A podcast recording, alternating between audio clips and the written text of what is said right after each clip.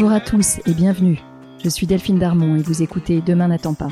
Dans ce podcast, nous discuterons à bâton rompu, à cœur ouvert, avec des hommes et des femmes qui travaillent à rendre le monde un peu meilleur.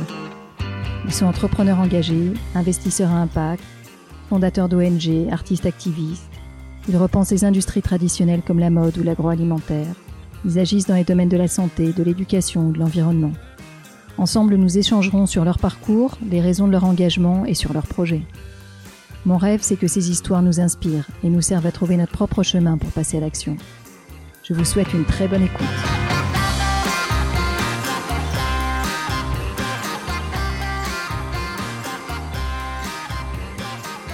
Savez-vous que l'industrie agroalimentaire, à elle seule, est responsable d'un tiers de nos émissions carbone autant que l'ensemble des transports réunis, qu'elle utilise les deux tiers de l'eau fraîche disponible et que 40% des terres agricoles sont dégradées?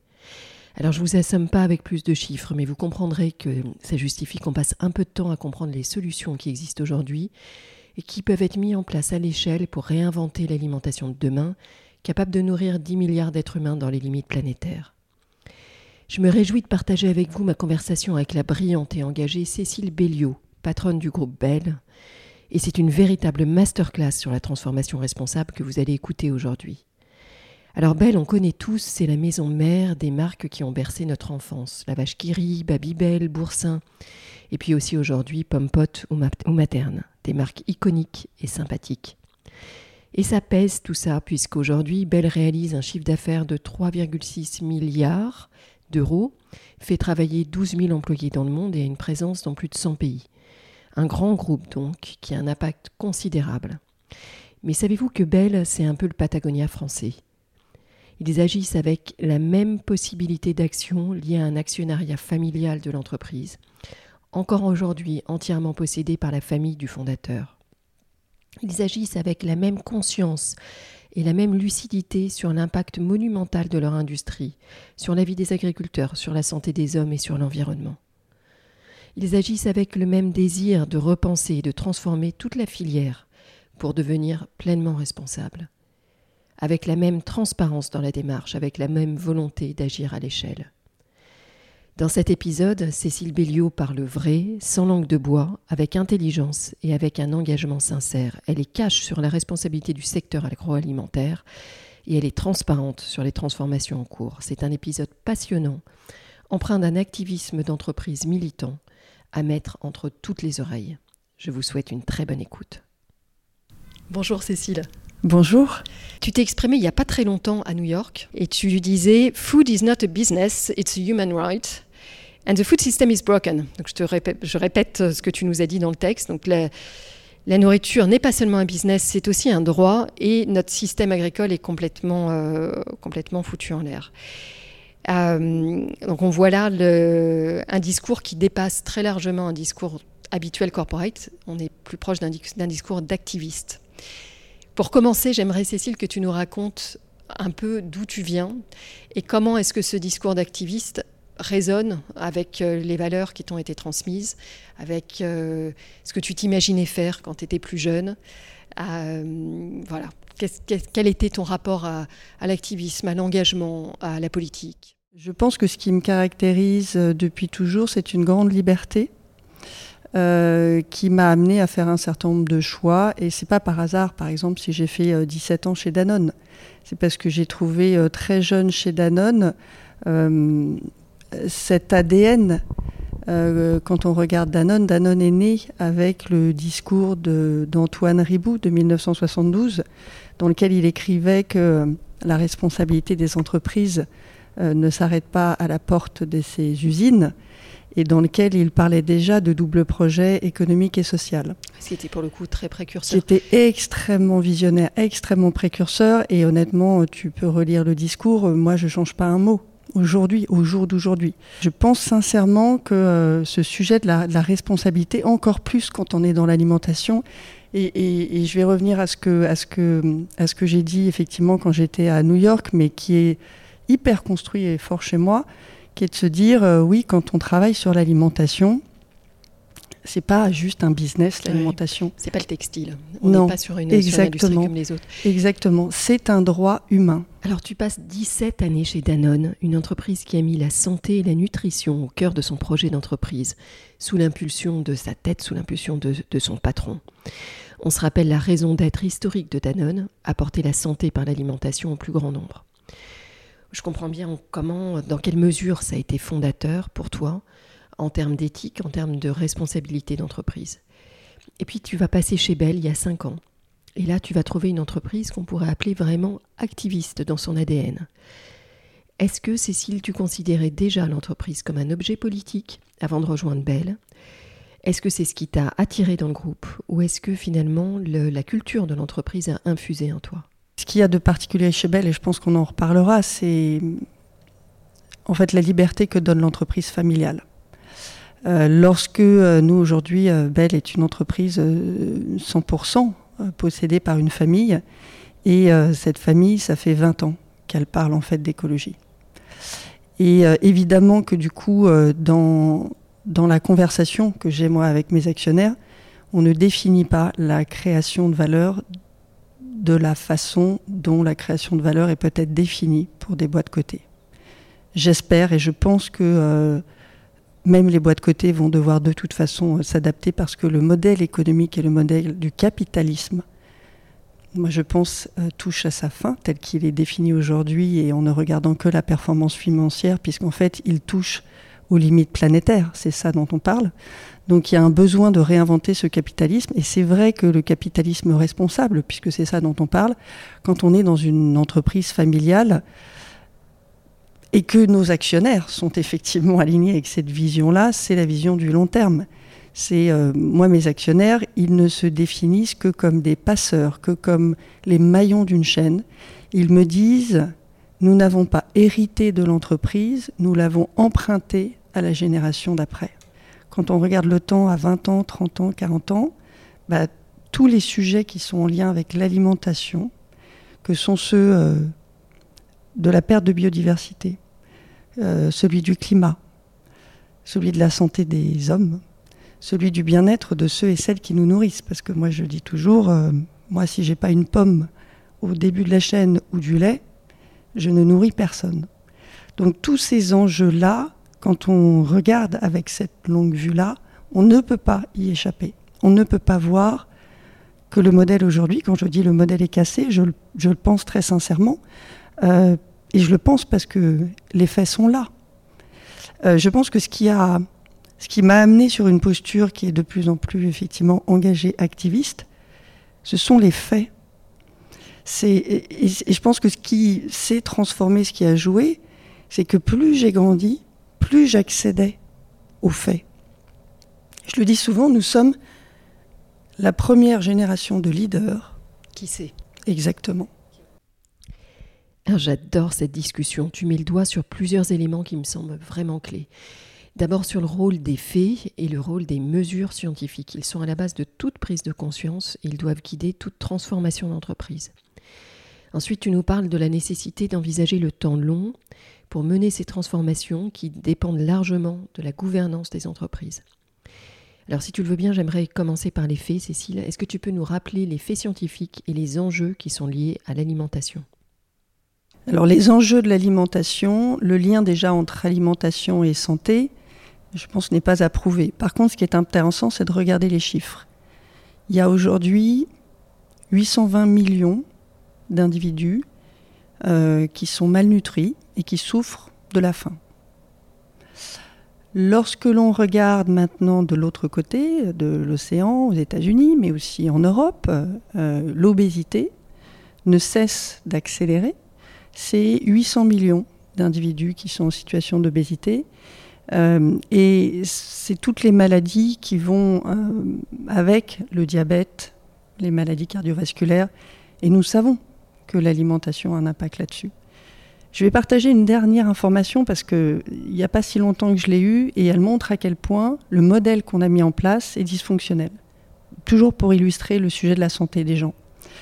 Euh, j'étais en Indonésie et en Indonésie, euh, il y a dix ans, le gouvernement a fait une étude épidémiologique pour avoir un état de santé de la population et identifier en particulier les déficiences qu'avaient les enfants indonésiens. ils ont refait euh, la même étude épidémiologique dix ans après. Ce qui caractérise l'Indonésie, c'est que c'est un pays qui a explosé en termes de création de richesses, hein, et donc la, la, classe moyenne a explosé sur les dix dernières années en Indonésie. Donc, ils ont accédé factuellement à plus d'alimentation, de nourriture. Et donc, on pourrait quand même se dire qu'en dix ans, il y a un certain nombre de déficiences qui existaient, qui n'existent plus puisqu'ils ont accédé à plus de calories, factuellement. Bah, le constat, c'est qu'en dix ans, il y a eu zéro progrès. Zéro progrès. Tu es passé de la malnutrition au surpoids. Exactement. Donc en fait, toutes les calories qui ont été rajoutées, toutes les calories, puisque les gens accèdent à de la nourriture dans les hyper et les supermarchés, sont des calories vides. C'est du gras, c'est du sucre. Donc les déficiences en calcium, elles sont toujours là. Les déficiences en magnésium, elles sont toujours là. Les déficiences en fer, qui sont classiques. Le manque de protéines. Tout ça, est encore existant en Indonésie. Donc on ne peut pas être un acteur de cette chaîne de l'alimentation et ne pas se sentir concerné par ça. On ne peut pas se dire que le, la chaîne qui existe et le modèle qui existe aujourd'hui est le bon, puisqu'en fait il rend, d'un côté, il affame une partie de la population, de l'autre côté, il la rend malade. Donc ça, c'est le lien entre alimentation et santé.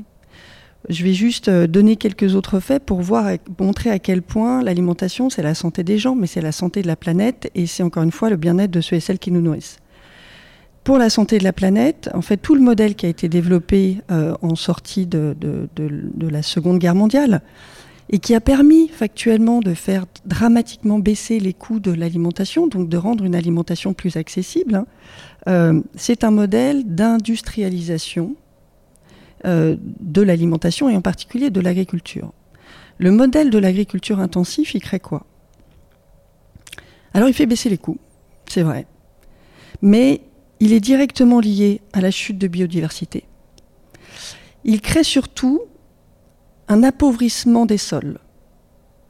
Et l'appauvrissement des sols, ça veut dire quoi? Aujourd'hui, et ça c'est une donnée factuelle, scientifique, 40% des sols de la planète sont ce que l'on appelle dégradés c'est 30 à 40% en France, c'est 60 à 70% des sols aux États-Unis qui sont dégradés. Un sol dégradé, c'est quoi? C'est très simple. Hein. c'est un sol dans lequel ben, il n'y a plus de vers de terre, il n'a plus de microbiote, et en fait, ce sol, il est quoi? Si vous le touchez d'ailleurs, il est, il est sableux, sablonneux, et en fait, il ne retient pas l'eau. On voit à quel point l'eau est une ressource dont on va manquer. Il ne retient pas le carbone alors que la propriété numéro un du sol, c'est de capter le carbone. Il a besoin de beaucoup d'engrais pour faire pousser des plantes. Et il nuit à la biodiversité. Donc, l'alimentation, quand on regarde la chaîne alimentaire dans son ensemble, en partant de l'utilisation des sols jusqu'à votre assiette, c'est aujourd'hui un tiers des émissions carbone de la planète. Je vais me permettre d'ajouter une précision sur ce que tu viens de dire, parce qu'en préparant notre interview, j'ai vu, j'ai vu, j'ai vu venir ce chiffre de 40% des sols dégradés, qui est extrêmement frappant, quasiment un sol sur deux au niveau de la planète. Et j'ai vu également son comparable avec 2017. Et 2017, c'est quand même hier. On a vraiment l'impression que d'un claquement de doigts, c'était 25% seulement. 25% en 2017, 40% aujourd'hui. Donc on voit aussi une accélération, une pente euh, qui est quand même assez effrayante. C'est vrai. Et, et pourquoi ça s'accélère? Parce qu'en fait, il y a ce que disent souvent d'ailleurs les associations, ce qu'ils appellent en anglais les tipping points, les points de non-retour. C'est-à-dire qu'il y a un moment où en fait le sol s'appauvrit et où, pour le coup, il bascule. Et donc on est obligé là d'augmenter les engrais, d'augmenter encore une fois. Donc on, met de la pression sur un sol qui est déjà très pauvre et qui du coup accélère son appauvrissement. Et donc on en est où? On en a utilisé plus d'eau, beaucoup plus d'eau. Voilà. L'agriculture, c'est 60% de l'utilisation de l'eau. Nous n'aurons pas assez d'eau. Donc à un moment, soit cette eau on l'utilise pour de l'agriculture, soit on l'utilise pour les hommes. Nous n'aurons pas, on sait qu'on va vers une planète où il y aura 10 milliards de personnes à nourrir. Le modèle actuel ne permet pas, c'est une donnée factuelle, ne permet pas de nourrir 10 milliards de personnes. Nous n'avons pas les surfaces. Et Vous allez me dire, alors pour quelqu'un qui fait du lait, c'est encore plus incroyable de dire ça, mais c'est la réalité des faits. Aujourd'hui, nous n'avons même pas les surfaces pour nourrir les bêtes qui viennent nous nourrir et nous apporter les protéines que nous consommons aujourd'hui. C'est difficile d'avoir un impact sur la transition énergétique en tant que telle.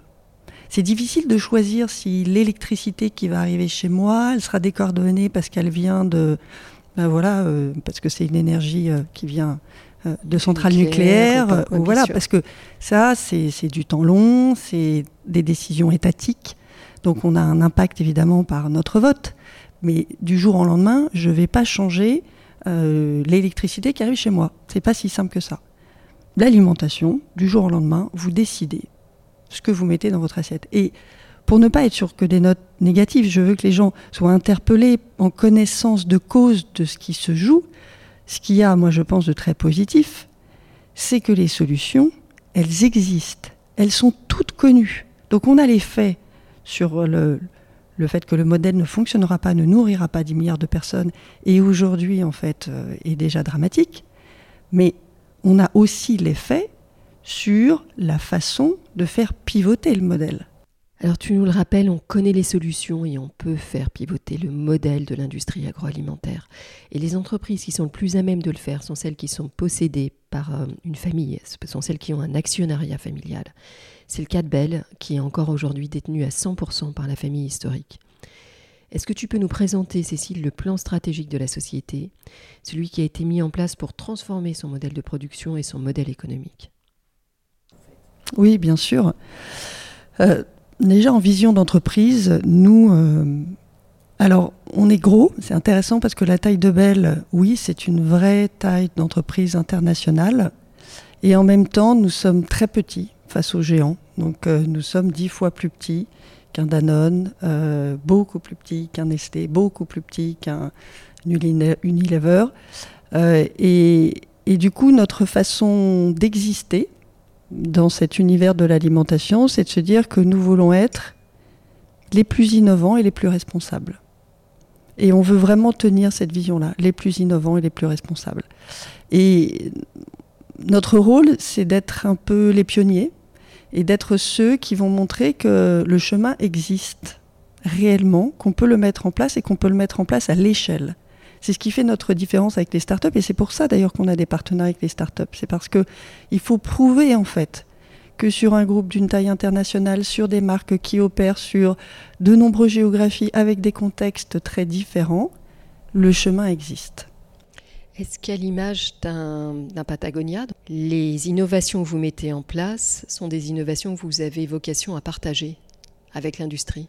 Oui, alors euh, euh, nous, sur tous ces sujets-là, nous avons euh, une, politique qui est de, c'est pour ça que je suis là aussi, hein, de communiquer et de rendre accessible effectivement toutes nos bonnes pratiques.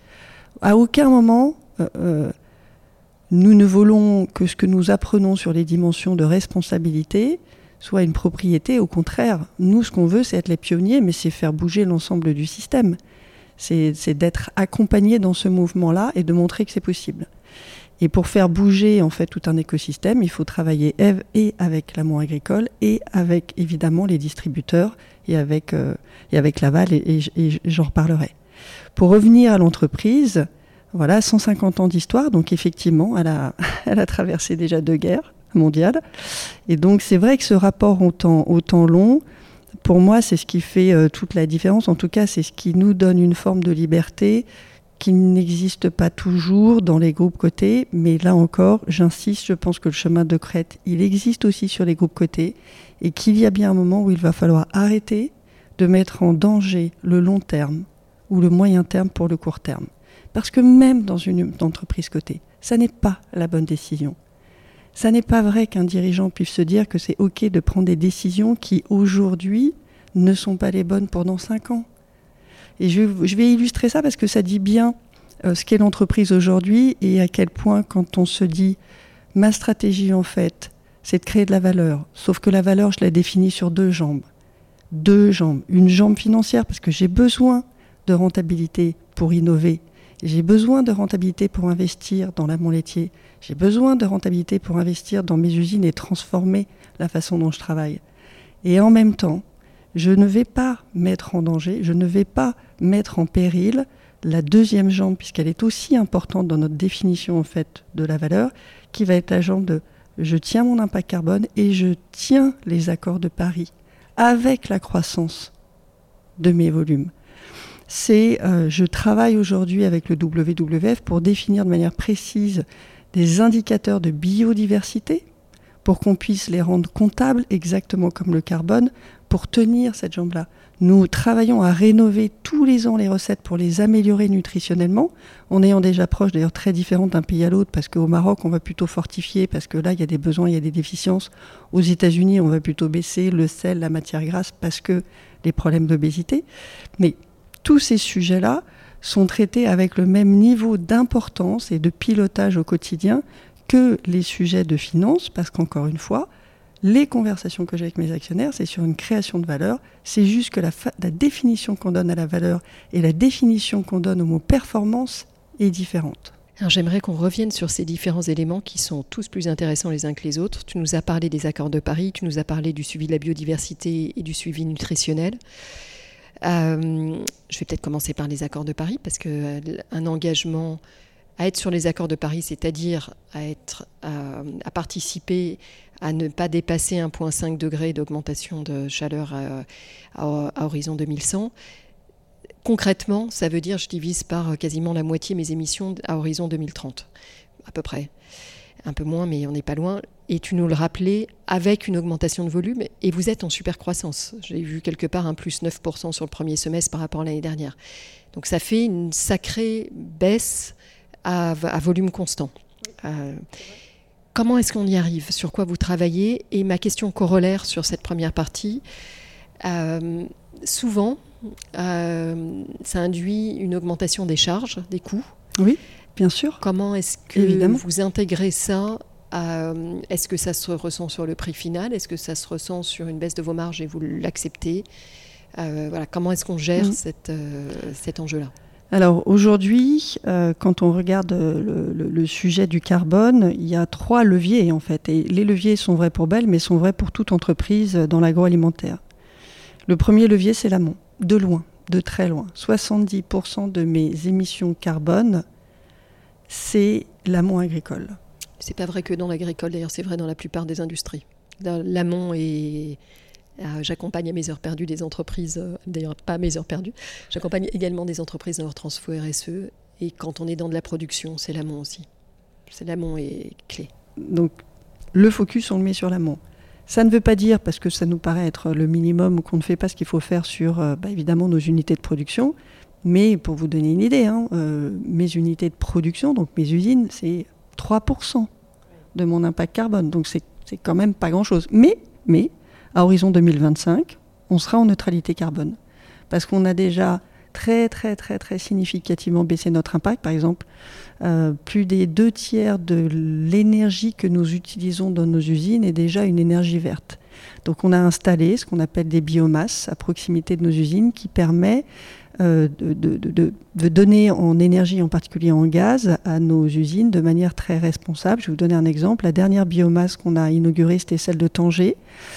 On a un partenariat avec euh, une industrie qui fait euh, de l'huile d'olive et qui du coup quand on fait de l'huile d'olive avait ce qu'on appelle des pignons d'olive, c'est-à-dire les noyaux et puis euh, les petits débris, les petites branches d'olivier qu'on récupère quand on ramasse en fait les olives. Bah, nous on utilise ça, qui était donc du coup un déchet totalement inutilisé et inutile. On le met dans la biomasse et c'est ça qui nous permet de fournir ben, l'énergie et le gaz dont l'usine a besoin pour fonctionner. Ça, c'est un très bel exemple de biomasse. Et pourquoi je vous sollicite cet exemple? Je vais revenir à la gouvernance familiale. La première biomasse qu'on a investie chez Bell, c'était il y a 7 ans.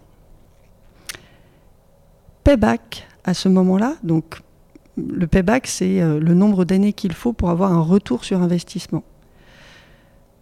Ça dépend évidemment du coût de l'énergie à cette époque-là, de à combien on valorise le coût du carbone, puisque dans toutes nos recommandations d'investissement, nous intégrons la baisse des émissions carbone et ça participe finalement à améliorer le retour sur investissement. Donc à cette époque-là, le coût du carbone devait être à 50 euros. Aujourd'hui, euh, nous, on, l'estime à 150. Et ça passe en conseil d'investissement.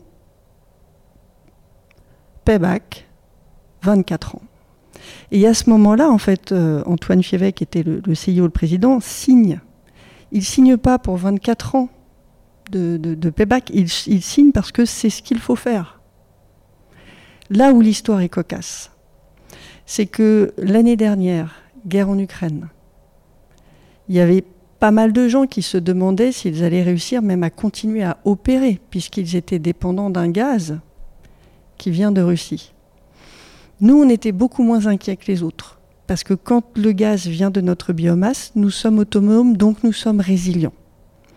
Deuxième élément, bah, du coup, on n'achète pas le gaz qui arrive plus de Russie, mais qui a explosé en termes de coûts. Donc ça amène aussi de la résilience dans la dimension performance financière. Et comme le coût de l'énergie a explosé, que le goût du carbone entre-temps a augmenté, ben, en fait, on a fait, on a refait le calcul du retour sur investissement. Et là où l'histoire est vraiment cocasse, c'est qu'au-delà d'avoir finalement créé un modèle résilient, le payback est maintenant de 5 ans. Bien sûr. Donc, la morale de l'histoire, c'est que c'était la bonne décision. L'essentiel de vos émissions est généré par des partenaires euh, en amont de votre chaîne, c'est-à-dire par les gens qui produisent le lait concrètement, ou qui produisent les pommes, par les agriculteurs. Comment est-ce que vous travaillez avec eux, la main dans la main, pour euh, réduire ces émissions? C'est là où tu auras un effet. Absolument. Donc 70%, hein, encore une fois, de notre impact, il est sur l'amont. Quand on regarde ce qui a été fait par Bell, et je, le cite toujours en exemple, et encore une fois avec beaucoup d'humilité, surtout qu'en plus le, pivot, moi j'étais pas là, c'était encore une fois Antoine Févier qui était euh, à cette époque-là euh, PDG. 2016, crise du lait en France. Les éleveurs laitiers gagnaient à l'époque 350 euros par mois pour travailler 7 jours sur 7, commencer à 5 heures du matin avec la première traite, finir à 20h, 21h. Ils venaient déverser leur lait hein, sur les parkings de supermarchés à cette époque-là, vous vous en souvenez. Hein. C'est à ce moment-là qu'il y a une prise de conscience donc euh, d'Antoine et de la famille et de se dire en fait ce modèle est fou, c'est-à-dire qu'il ne rémunère pas le travail de ceux et celles qui nous nourrissent, et donc, à partir du moment où vous ne rémunérez pas, vous ne rémunérez pas et vous appauvrissez ceux et celles qui nous nourrissent, vous n'avez aucune chance de leur demander de se transformer dans leur pratique, puisque quand on oppose la fin du mois à la fin du monde, c'est toujours la fin du mois qui gagne. Donc le premier mouvement qui a été fait par Bell, ça a été de dire, nous sortons du système actuel, hein, qui est un système qui, sur lequel les éleveurs laitiers amènent tous les jours leur lait à un industriel avec lequel il a un, rapport d'exclusivité en fait, et il, découvre à la fin du mois combien il va gagner. Ça, on a dit c'est terminé. En fait, on ne va plus acheter le lait comme ça. On va garantir le prix du lait à l'année pour que vous ayez une visibilité sur vos revenus. Et ce prix du lait, on ne va pas le décider en spéculant sur un prix de marché. On va vous laisser en discuter avec nous, le co-créer et partir de vos coûts de production. Donc en fait, la conversation est complètement différente. On part de leurs coûts de production pour leur garantir ce que j'appelle moi un revenu décent. Une fois que vous avez le revenu décent, ce qui a été fait par Bell, c'est de mettre euh, des incentives, des bonus à la transition agroécologique. Ça a commencé par des choses euh, très simples, mais qui sont prouvées comme ayant un impact euh, très significatif sur le carbone, qui ont été de dire, bon bah d'abord, les vaches, nous, on veut qu'elles soient en pâturage. Donc, elles sont dehors, elles émettent moins de méthane quand elles sont dehors, elles, consomment de l'herbe, donc on a moins besoin aussi d'aller chercher de la nourriture, et en particulier du soja qui arrive du Brésil, pour les nourrir. Et on a été un pas plus loin, puisqu'il y a toujours des compléments en fait à cette alimentation. L'herbe ne suffit pas, il faut plus de protéines que ça pour avoir une bonne productivité sur les fermes en termes de lait. On a mis un bonus qui était nourriture aux vaches garantie sans OGM. Pourquoi garantie sans OGM Parce que tout ce qui arrive du Brésil est un soja OGM. Donc tout ce qui crée la déforestation est un soja OGM. Donc en mettant ça, on avait la garantie que les vaches, elles sont dehors au minimum 150 jours par an. On avait la garantie que ces vaches vont être nourries soit avec des céréales qui arrivent d'Europe, soit idéalement, et on a poussé là-dessus, à un modèle où, sur leurs exploitations, nos éleveurs partenaires vont commencer à euh, dédier une partie de leur surface à d'autres types de cultures. Ça peut être du pois, ça peut être de la luzerne, ça peut être du maïs. Et en faisant ça, ils vont, ils tendent exactement sur l'autonomie protéinique. Et ça, c'est un modèle sur lequel on sait que ça baisse significativement les émissions carbone. Et pour revenir à la guerre en Ukraine, et ça nous rend beaucoup plus résilients parce que là encore, nous ne dépendons plus des céréales qui arrivaient avant d'Ukraine ou de Russie. Et ce modèle-là est plus résilient du coup face à une crise comme celle que l'on a vécue et en termes de coûts et en termes même de capacité à continuer à, garantir la souveraineté alimentaire en France. Euh, quelle est la part aujourd'hui euh, de votre chaîne amont qui, est, qui a été transformée? Aujourd'hui, on a vraiment transformé la France, mais ça n'est jamais fini. Donc j'insiste là-dessus, c'est-à-dire que oui, on est en, pâturage, en nourriture non OGM. Oui, toutes nos fermes ont fait un bilan carbone, donc elles ont toutes une trajectoire carbone.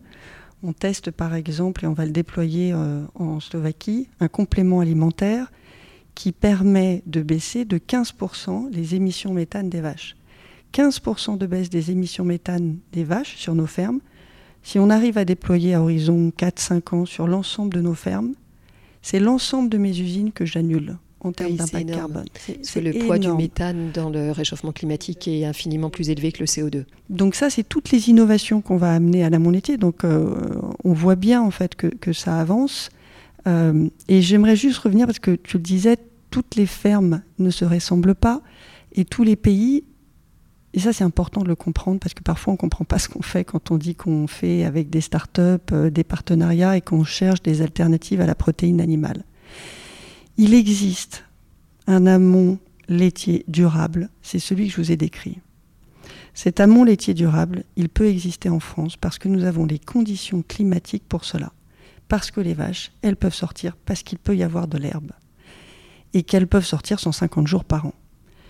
Cet amont laitier durable, il n'existe pas dans le désert. Il n'existe pas en Arabie saoudite. Il n'existe pas dans un certain nombre de régions où il n'y a soit pas les surfaces, soit pas le climat. Et donc, quand nous, on cherche, et c'est le deuxième pilier, on travaille sur l'agriculture régénérative et on travaille à quelle source de protéines pourra nourrir durablement les 10 milliards de personnes que nous aurons à nourrir parce que l'élevage n'est pas la solution pour ces 10 milliards de personnes, parce qu'encore une fois, il y a des gens qui habitent euh, au Moyen-Orient, au milieu du désert, le modèle des fermes qui existe aujourd'hui, hein, qui n'est pas nous, nous n'avons pas de ferme dans le désert aujourd'hui, mais le modèle qui existe, ce sont des fermes à 20 000, 30 000 vaches, et toute la journée, ces vaches, elles sont arrosées avec de l'eau, avec des petits springers, parce qu'il fait évidemment trop chaud, parce qu'il n'est pas du tout naturel qu'une vache vive au milieu du désert. Et elles sont nourries avec du soja qui arrive d'où? Directement du Brésil. Donc qui crée directement la déforestation. C'est ça le modèle alimentaire aujourd'hui. Historiquement, tu es un groupe euh, laitier, enfin fromager, donc issu du lait, euh, et tu es donc sur de la protéine animale formidable pour plein d'aspects et problématique euh, parce qu'on le sait et on, en parlait tout à l'heure, c'est les animaux qui sont le plus responsables des sujets environnementaux parce qu'ils ont besoin d'être nourris. C'est bête. Et tu rappelais parfois euh, la difficulté, elle est nourrir, mais dans tous les cas, euh, à un moment ou l'autre, elles sont nourries. Il y a donc des grandes terres euh, qui sont déforestées pour ça, et souvent par du soja OGM. donc ton portefeuille initial, qui était historiquement très fromage, est problématique. et ton premier levier, c'est aussi la modification de ton portefeuille pour inclure d'autres choses. Et vous avez été vers du fruitier, vous avez été vers la protéine alternative euh, végétale. Est-ce que tu veux nous parler un peu de ça, de la façon dont, de votre vision euh, de, cette évolution de portefeuille, la façon dont vous, vous, avez procédé, et puis de là vous vous imaginez atterrir à terme, euh, et peut-être zoomer un peu sur cette partie alternative végétale, parce que le fromage végétal, on, commence à le voir arriver et en même temps c'est quand même très récent. Oui, c'est encore tout petit. Alors d'abord, quand je reviens à la stratégie, euh, En fait, je vous le dis, il y a une, vraie cohérence entre les enjeux, euh, j'allais dire, de, durabilité et la stratégie business, puisqu'en fait, c'est qu'une seule stratégie. Donc, il y a ce retravail de l'amont laitier et il y a le retravail du portefeuille qui correspond aussi à ce que chacun d'entre nous, nous devrions faire si nous voulons, encore une fois, faire baisser l'impact carbone lié à notre alimentation. C'est-à-dire que il y a un consensus un scientifique, là encore les publications existent sur le Lancet par exemple, ça s'appelle Eat Lancet, sur quel est le régime alimentaire que nous devons tous adopter, mais sur tous les pays du G20. Encore une fois, le problème c'est pas la façon dont les Indiens s'alimentent, qui eux sont déjà végétariens depuis très longtemps, mais c'est bien les pays du G20. Et quand on regarde le contenu de l'assiette idéale, j'allais dire, pour à la fois être meilleur pour la santé et être cette assiette qui fait baisser les émissions carbone des pays du G20 pour permettre aux pays émergents, eux, d'augmenter les émissions carbone liées à leur alimentation, parce qu'ils vont quand même devoir accéder à la protéine, puisqu'aujourd'hui, ils ne nourrissent pas leurs, enfants. On va quand même se souhaiter qu'ils puissent accéder à une partie de protéines. Donc ce régime alimentaire pour les pays du G20, il est connu. La moitié de votre assiette, c'est des fruits et des légumes. Donc vous visualisez tous les jours ce que vous mangez, la moitié, ça doit être des fruits et des légumes. C'est aussi simple que ça. Après, vous allez aller voir, vous allez avoir un 15% qui va être des céréales, des céréales plutôt complètes, c'est mieux pour la santé, voilà. Et puis vous allez avoir un autre 15%, et là ça va être des protéines, mais des protéines d'origine végétale. Donc ça peut être des protéines qui viennent encore une fois, euh, des pois, de la lentille. Euh, il y a énormément de sources de protéines en fait euh, dans la nature et quand on apprend à les cuisiner, c'est pas si compliqué que ça. Et puis vous allez avoir évidemment besoin de matières grasses pour cuisiner. Donc là, vous allez retrouver encore un, 10%. Et finalement, il reste une place pour la protéine animale. Moi, je mets du et. Je ne dis pas qu'il n'en reste pas, et en particulier pour la protéine animale laitière, parce qu'elle est plus accessible, très bonne d'un point de vue nutritionnel et en général, elle va avec le calcium, elle va avec euh, le magnésium, elle, elle, va avec tous les apports du lait. Donc, je ne suis pas en train de dire qu'il n'y a plus de place pour la protéine laitière, je suis juste en train de dire qu'il faut rééquilibrer. Et cette protéine laitière, elle est très intéressante en particulier, c'est ce que je vous disais, pour les pays émergents, parce qu'elle est très très accessible. Elle est beaucoup moins chère que la protéine qui est liée à la viande, et elle est aussi moins lourde en carbone quand même. Et donc pourquoi moi je considère que dans mon portefeuille je mets du aussi? Évidemment que euh, la vache qui est une marque formidable qui va et qui continue à apporter une solution accessible au plus grand nombre avec la juste dose, avec une capacité à être fortifiée dans tous les pays émergents où on opère. Et c'est une vraie source de protéines qui est souvent la seule source de protéines que les gens peuvent se payer. Que ce soit en Afrique du Nord ou quand je vous parlais de l'Indonésie, c'est souvent la seule source de protéines que les gens peuvent se payer. Donc elle a une place pour nous, pour les Français, pour les Européens, pour les Américains qui surconsomment aujourd'hui des protéines d'origine végétale. Il faut réussir à proposer une alimentation qui est finalement plus riche en fruits et en légumes, d'où aussi l'acquisition de materne. Materne, c'est une portion dans laquelle on peut mettre du fruit, dans laquelle on peut mettre du légume, dans laquelle on peut, on peut mettre un mélange des deux. Donc, promouvoir en fait ces petites gourdes-là et euh, aller jusqu'à imaginer que demain on en fera des gourdes, on mettra des gazpacho à l'intérieur, c'est promouvoir en fait une alimentation plus végétale. Et utiliser nos marques qui sont connues, qui sont ludiques, qui sont gourmandes, en travaillant des propositions qui ne seront pas faites avec de la protéine animale, mais de la protéine ou de plantes ou ce que l'on appelle les protéines alternatives, c'est encore une fois une façon d'aider les gens à transformer ce qu'ils vont mettre dans l'assiette, à adopter, à avoir envie d'adopter un régime alimentaire différent. C'est de montrer que c'est possible.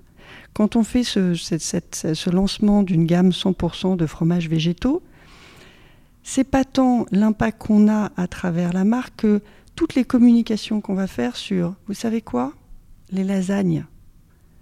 Vous pouvez demain les faire juste avec des légumes, avec ce fromage-là. Et vous savez quoi? Les enfants, ils vont adorer. C'est pas si compliqué que ça. C'est pas si compliqué que ça sur des plats que tout le monde fait aujourd'hui, de faire le petit geste qui va vraiment avoir un impact. Merci de nous rappeler que l'influence d'une entreprise va au-delà de ses simples produits. Vous assumez un rôle d'éducation aux enjeux climatiques, d'éducation à la nutrition, à chacune de vos prises de parole, à chacune de vos campagnes de communication. Et les entreprises qui s'engagent sur ce chemin, sur le chemin d'une forme d'activisme, témoignent souvent des renoncements qu'elles ont entrepris. J'aimerais te renvoyer cette question, Cécile, et te demander si vous avez été amené à renoncer à des marchés, à des pays, pour être peut-être en cohérence avec vos engagements. Alors de pays, nous on veut pas renoncer parce que euh, renoncer à des pays, vous savez, quand on est sur l'alimentation, euh, parce que parfois j'ai cette question même en interne de est-ce qu'on doit chercher à faire de la croissance? Mais mm, il faut comprendre que quand je suis dans l'univers des voyages, on peut débattre le fait de voyager moins. Dans l'alimentation, en fait, tout le monde a besoin de 2000 kilocalories par jour, et ça, ça va pas baisser.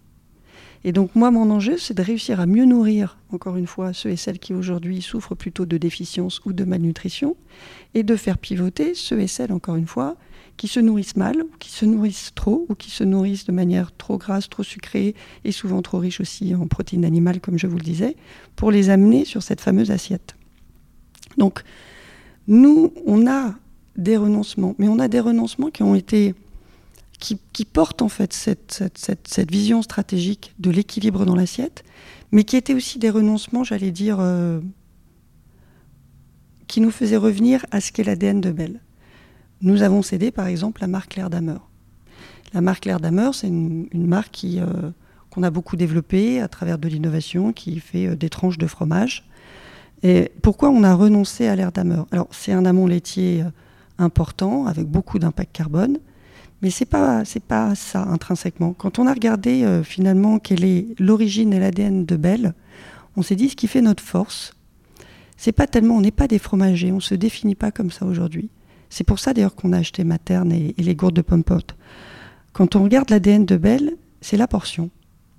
Et donc on dit que ce que l'on apporte nous sont des portions de bien manger qui peuvent être laitières, qui peuvent être euh, fruitières, qui peuvent être à partir de légumes ou qui peuvent être même à partir, encore une fois, de protéines alternatives.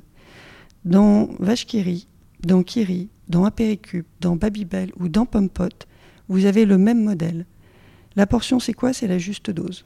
Il y a zéro gâchis. Vous ne jetez jamais une portion de vache kiri. Absolument. C'est la juste dose, donc en fait c'est la juste dose en apport en calories, vous n'avez pas mangé 5-6 babybel à la fin d'un repas, ça n'arrive pas. vous en mangez un pour un enfant, deux pour un adulte, et ça s'arrête là. Quand vous regardez euh, la portion, l'avantage c'est qu'on peut encore une fois l'enrichir. Donc on peut adapter l'apport nutritionnel aux besoins des populations. Et on sait exactement encore une fois ce que les gens vont consommer, donc on est juste, vraiment sur le juste euh, apport. Euh, on est aussi sur l'ambiant. Il y a énormément de pays aujourd'hui où la chaîne du froid n'existe pas. Donc comment vous faites pour apporter une source de protéines qualitative dans tous ces pays où il n'y a pas de chaîne du froid? C'est là où la vache qui a un rôle à jouer en Inde, en Indonésie. Donc finalement, les renoncements qu'on a faits, le, le renoncement à une marque comme l'air d'Amer, bah oui, évidemment que ça fait pivoter, j'allais dire, euh, le rapport entre le laitier et le non laitier. Évidemment que euh, l'achat de materne a été un achat structurant pour rééquilibrer mon portefeuille sur des produits qui sont beaucoup moins lourds en carbone. Mais finalement, tout se tient. C'est à la fois qui nous sommes. On vend finalement des portions, donc, euh, allez, si j'emploie un mot anglais que j'aime pas beaucoup, c'est du snacking sain. Il n'y a pas beaucoup de portefeuilles aujourd'hui qui sont comme le nôtre, assez admirables sur la dimension de et j'ai la praticité, et en même temps j'ai la ludicité, et en même temps je fais du sain. Et ça permet effectivement de tenir encore une fois cette feuille de route que l'on s'est fixée, carbone, qui est extrêmement ambitieuse, mais qui est aussi la bonne feuille de route quand on parle d'alimentation saine, et qui est aussi la bonne feuille de route quand on regarde finalement ce qu'on sait faire depuis toujours. Quand on voit tout ce que vous faites, est-ce que vous avez, est-ce que vous, vous discutez du passage en entreprise à mission? Alors, euh, pour être tout à fait transparente, oui, euh, on va y passer. On me pose toujours cette question-là parce que pourquoi vous ne l'êtes pas encore? En réalité, on l'est déjà. Et c'est pour ça que nous ne sommes pas passés. En fait, on n'a pas été obsédés à l'idée de passer entreprise à mission parce que la mission, elle était déjà écrite. On a une constitution qui décrit la façon dont nous voulons nous comporter avec l'amont, avec l'aval, le rôle de cette entreprise. Nous avons déjà des comités de mission, nous avons un partenariat avec des, parties prenantes externes, ne serait-ce que le WWF, ça fait plus de dix ans qu'on travaille avec eux et qui nous ont aidés pas à pas à définir cet amont laitier durable. Donc, j'allais dire, ça, ça, ne va pas changer radicalement la façon dont on travaille. On le fera. La seule chose que je tenais à dire, c'est que je ne crois pas qu'on transforme une entreprise par ses statuts. Je pense qu'on transforme une entreprise en transformant les conversations à l'intérieur de l'entreprise. Une entreprise n'est qu'une somme de conversations. Et finalement, je le définis comme ça. Mon rôle, c'est de faire en sorte que je définisse un cadre qui permette d'avoir les bonnes conversations. Parce que sur base de ces conversations, il y a des décisions qui sont prises, et il y a des actions qui après sont mises en œuvre. Et c'est pour ça que la transformation humaine et culturelle m'intéresse plus que les statuts. Comme peut-être un mot là-dessus, Cécile, euh, parce que tu as, absolument raison, tout commence par la culture de l'entreprise et la capacité d'embarquement des salariés autour d'un tel projet. Et on peut comprendre comment ce projet est très motivant aussi. Et derrière est un outil aussi euh, pour recruter et pour, euh, pour garder tes salariés.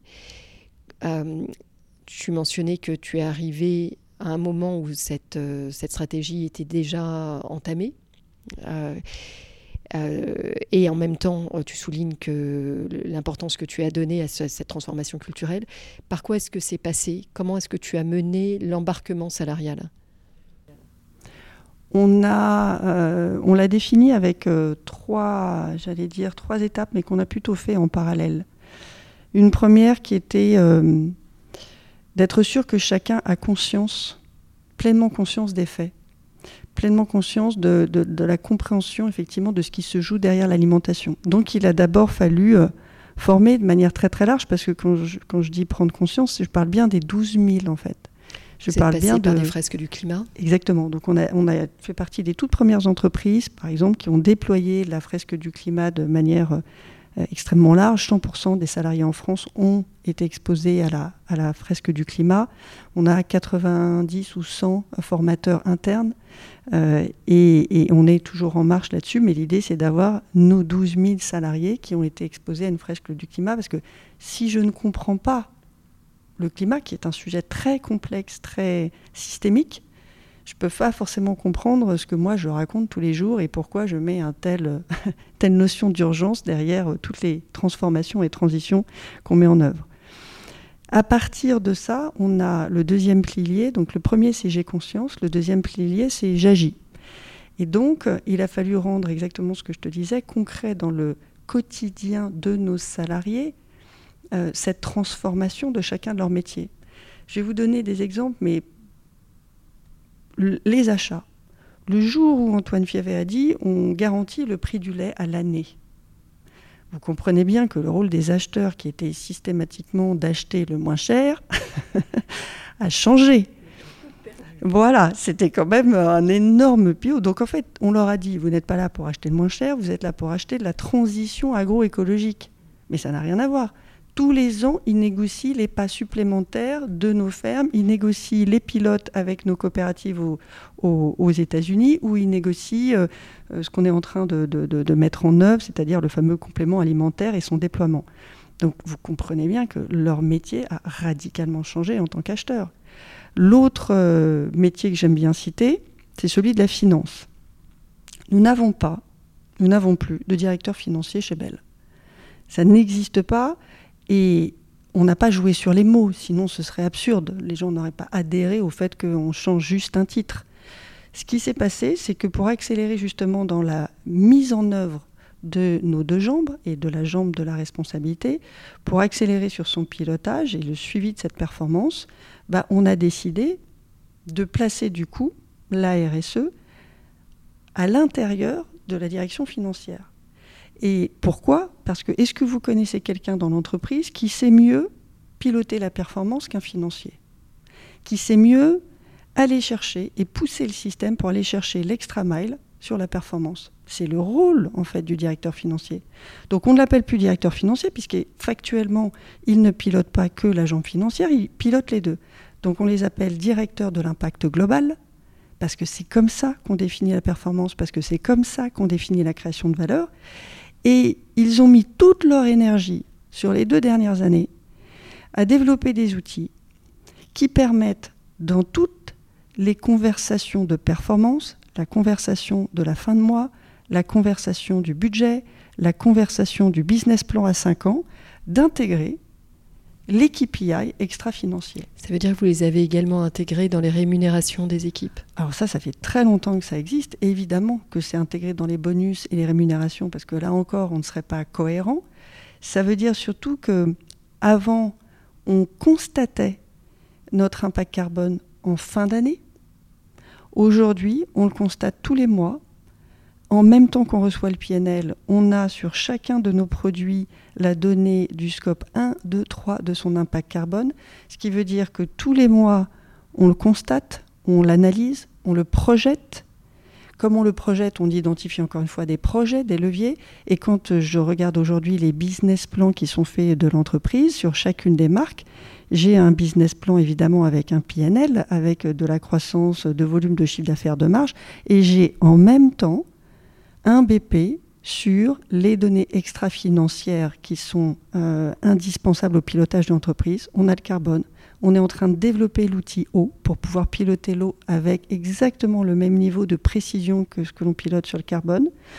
On, est, on a exactement intégré dans les BP toutes les dimensions euh, de euh, produits améliorés sur les dimensions de recettes et de packaging. Donc tout ça est suivi dans les mêmes conversations et dans les mêmes processus. Et ça, je vous garantis que changer la conversation de performance dans une entreprise, ça change tous les métiers. Le marketeur, il ne fait pas les mêmes choix. Le vendeur, il ne fait pas les mêmes choix. Le directeur général, il ne fait pas les mêmes choix. Le directeur d'usine, il ne fait pas les mêmes choix. Alors bravo, bravo et chapeau bas, vous êtes la première société que je rencontre qui ait mis en place un process pour évaluer chaque mois l'impact carbone de ses produits. On voit ce que ça veut dire en termes de suivi et du coup en termes de mise en place de plans pour réduire ses émissions carbone. Vous êtes aussi la première que je rencontre qui ait élargi ce travail aux autres enjeux planétaires que sont la consommation d'eau, d'eau fraîche, et l'impact sur la biodiversité. Je voudrais m'arrêter 30 secondes sur la biodiversité parce que ça mériterait une émission à part entière. Beaucoup en parlent, très peu d'entreprises aujourd'hui comprennent comment analyser leur impact sur la biodiversité. Le sujet est très complexe, il est très dur à suivre en termes d'indicateurs. Alors vous faites aujourd'hui un travail approfondi avec WWF, on va suivre ce travail et sans nul doute il ouvrira la voie à d'autres sociétés qui pourront s'en inspirer. Donc bravo et puis euh, ben, j'ai hâte de revenir te voir pour en parler avec toi dans quelques mois. Pour terminer Cécile, est-ce que tu peux me dire s'il y a des sociétés qui t'inspirent aujourd'hui euh, dans ton travail, à part Patagonia bien sûr? Alors il y a une, entreprise que j'aime citer parce que euh, est finalement assez peu connue euh, et, pourtant je pense qu'ils sont euh, du niveau de Patagonia. c'est Interface. Interface, c'est une entreprise qui s'est attelée, alors qui fait de la moquette. Donc c'est vraiment pas là où on attend. c'est toujours très surprenant où on attend finalement le plus d'innovation sur la responsabilité. Et pourtant, il y a plus de 20 ans, leur fondateur a compris euh, que là encore, leur modèle industriel bah, menait euh, le monde euh, à sa perte hein, avec leurs émissions carbone, juste à travers la compréhension du modèle de la moquette. Et non seulement ils sont déjà neutres en carbone, mais ils travaillent sur et ils sont, ils tiennent cette feuille de route, la feuille de route de la, du carbone positif parce qu'ils travaillent sur des matériaux qui maintenant vont capter du carbone. Euh, ils ont mis en place euh, les chaînes de recyclabilité sur les moquettes. Ils ont inventé les carrés de moquettes qui évitent de changer toute la moquette, en particulier dans les entreprises quand il y a des tâches. Euh, il y a des tonnes de choses qu'ils ont inventées. Tout ça est disponible, c'est-à-dire que sur les réseaux sociaux, ils donnent à comprendre comment ils ont mené cette transformation. Et moi, ce que j'adore dans cet exemple, c'est qu'en plus, c'est une boîte cotée côté aux États-Unis. Et donc, ça prouve, là encore une fois, qu'il ne faut pas opposer performance financière et extra-financière et que euh, en mettant finalement la responsabilité et l'innovation au cœur de leur modèle, ils ont réussi pendant des années à faire des choses que personne ne faisait en maintenant la performance économique et ce qui est très drôle, c'est que pendant des années, ils ont prêché dans le désert parce qu'en fait, on construisait des buildings et puis le fait qu'ils étaient super forts sur l'impact carbone, ça ne jouait pas beaucoup dans les appels d'offres. Ce que je trouve positif, c'est qu'aujourd'hui, c'est un vrai avantage compétitif. En tout cas, ils nous l'ont dit, ils nous l'ont partagé. Maintenant, quand il y a des appels d'offres, bah évidemment, ils gagnent. Une dernière question, Cécile. Est-ce que tu, as, tu, as, tu aurais un livre qui a été hum, important pour toi sur ta route et que tu aimerais nous, nous recommander? Alors moi, je vais vous recommander le livre que euh, je viens de commencer parce que euh, j'aime bien son titre, j'aime bien son propos. Euh, c'est Faire écologie ensemble. Et c'est un livre qui a été écrit par Léa Falcon, je crois, qui est de, Réveil écologique. Ce que je trouve intéressant dans son propos, c'est de mettre du et. Moi, je trouve terrible aujourd'hui que euh, on passe notre temps à opposer. Donc, euh, on oppose euh, le fait qu'on puisse faire de la protéine alternative durable avec le fait de faire un amont laitier durable, alors qu'en fait, il faut faire les deux. Euh, on oppose euh, le fait qu'il faille revaloriser l'amont agricole, donc revaloriser l'alimentation au sens large, avec l'enjeu de la précarité alimentaire, alors qu'en fait il y a deux sujets et qu'il faut s'atteler aux deux sujets et qu'il faut aider ceux et celles qui n'acceptent pas l'alimentation. Donc moi je mets du dans tout ce que je fais. Et aujourd'hui, on stigmatise et on oppose. Et quand on est dans l'opposition, on ne trouve pas les solutions. Et ce qu'elle fait à travers son livre, c'est qu'elle dit qu'il y a une urgence à faire écologie et qu'il faut le faire ensemble. Donc ce n'est pas une question de jeunes contre les anciens. Euh, et, du coup, je trouve son propos très juste et très à l'image, en tout cas, de ce qu'on essaie de faire nous aussi. Merci pour notre échange, Cécile. C'était vraiment une, masterclass qu'on a eue aujourd'hui sur la transformation d'entreprise.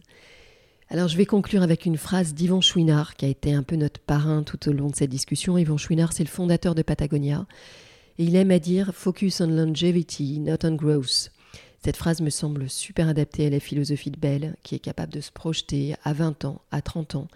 Et on le sait, c'est l'horizon de temps qui est indispensable aujourd'hui pour transformer une entreprise face aux enjeux climatiques. Bravo pour cette transformation, espérons qu'elle inspire le reste du monde économique. Merci beaucoup Cécile. Merci.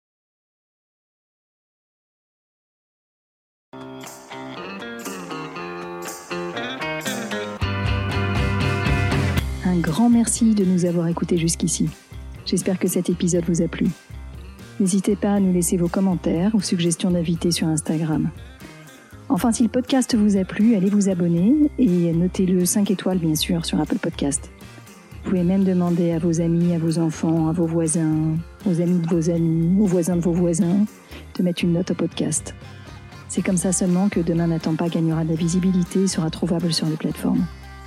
Alors je vous dis à très bientôt pour un nouvel épisode.